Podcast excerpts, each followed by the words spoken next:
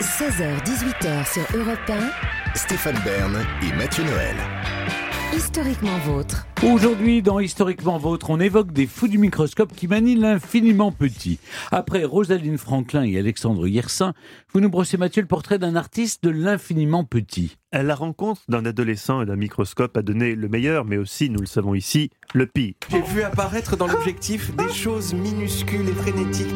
C'est pourquoi c'est avec une certaine méfiance que j'ai d'abord pris connaissance de l'histoire du dénommé Willard Wigan, dont le nom de magicien lilliputien issu d'un freak show n'était pas non plus de nature à me rassurer. Je me fourvoyais totalement, Stéphane. Willard Wigan est un des personnages les plus fascinants et les plus attachants dont il m'a été donné de parler ici en 400 émissions. Avec Macron. Avec votre ami Macron, ça va sans dire, Stéphane, calmez-vous. Je voulais, il faut toujours le citer, vous avez raison. Mais non, Je voulais, il est formidable. Demain, mais non. Ah, merci. Je voulais montrer au monde que les choses les plus petites peuvent avoir le plus grand impact. Cette phrase, Willard ne l'a pas prononcée avec un rictus salas comme l'aurait fait David, avec, mais avec la franchise d'une âme pure, tout entière dédiée à l'art. Aujourd'hui, il figure dans le Guinness Book des records en tant que créateur des sculptures faites à la main les plus petites au monde. Pourtant, dans la vie, c'était loin d'être gagné hein, pour Willard, qui voit le jour en 1957 à Wansfield, en Angleterre, dans une famille d'immigrés jamaïcains que nous qualifierons pudiquement Stéphane de peu fortunés. À l'école, c'est la tuile. Willard peine à distinguer un M d'un W ou encore un 6 d'un 9. Il est dyslexique et atteint du syndrome d'Asperger, cette forme d'autisme qui produit souvent des génies, mais ça, dans l'Angleterre des années 50, on ne le sait pas. Willard est donc vu par ses professeurs comme tout simplement con. Et par ses camarades comme simplement infréquentable. Très vite, Willard se retranche donc dans son monde intérieur. Ses seuls amis sont son chien, Maxi, et les fourmis qui peuplent son jardin.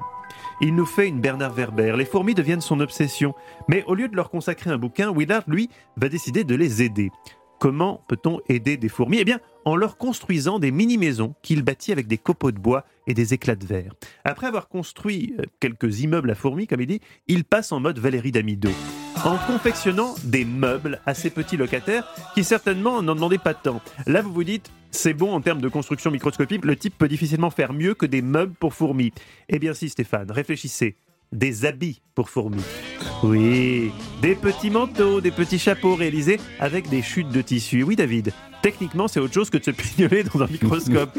Car très vite, la passion de Willard pour la création microscopique se meut en passion pour ce qui n'existe pas encore à l'époque et que Willard va inventer à lui tout seul, l'art microscopique.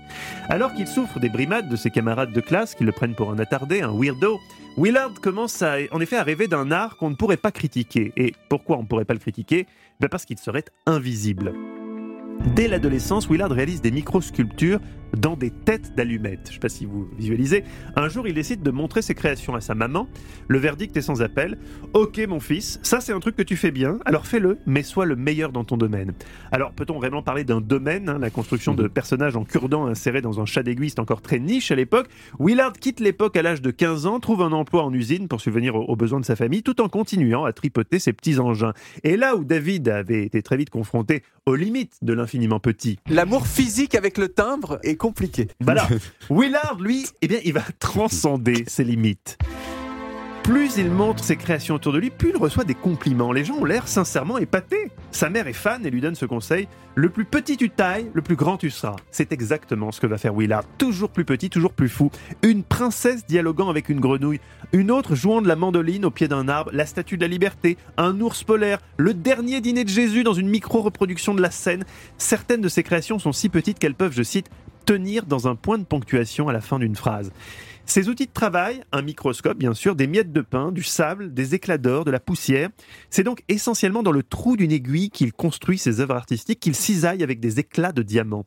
Un seul coup de jus, une brise, même un soupçon d'électricité statique peut foutre en l'air des mois de travail. Le processus est d'une rigueur inouïe et n'autorise aucune approximation.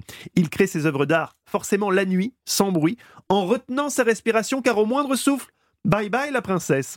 Il détend son corps en méditant avant de démarrer chaque séance de travail et tente de tailler minutieusement entre ses battements de cœur. Stéphane, pourquoi? Parce que c'est entre deux battements de cœur que le sang circule le moins dans les doigts. On en est là.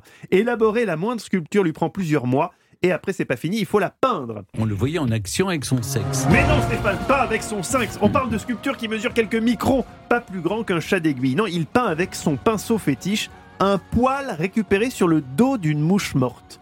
Pour l'assemblage, oui, mais c'est précis, c'est pointu, c'est Willard. Pour l'assemblage, il utilise un fin mélange de colle et de toile d'araignée. Et là, vous allez me dire, mais Mathieu, comment fait-il ensuite pour déplacer l'œuvre d'art?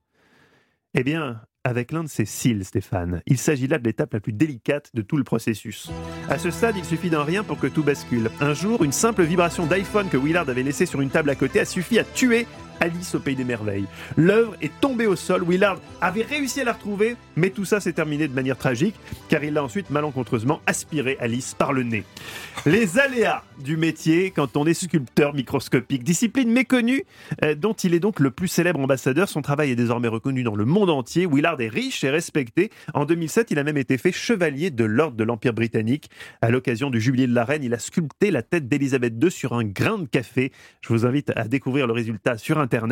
Une chose est sûre, son histoire est un formidable message d'espoir pour tous les dyslexiques et tous les dyscalculiques.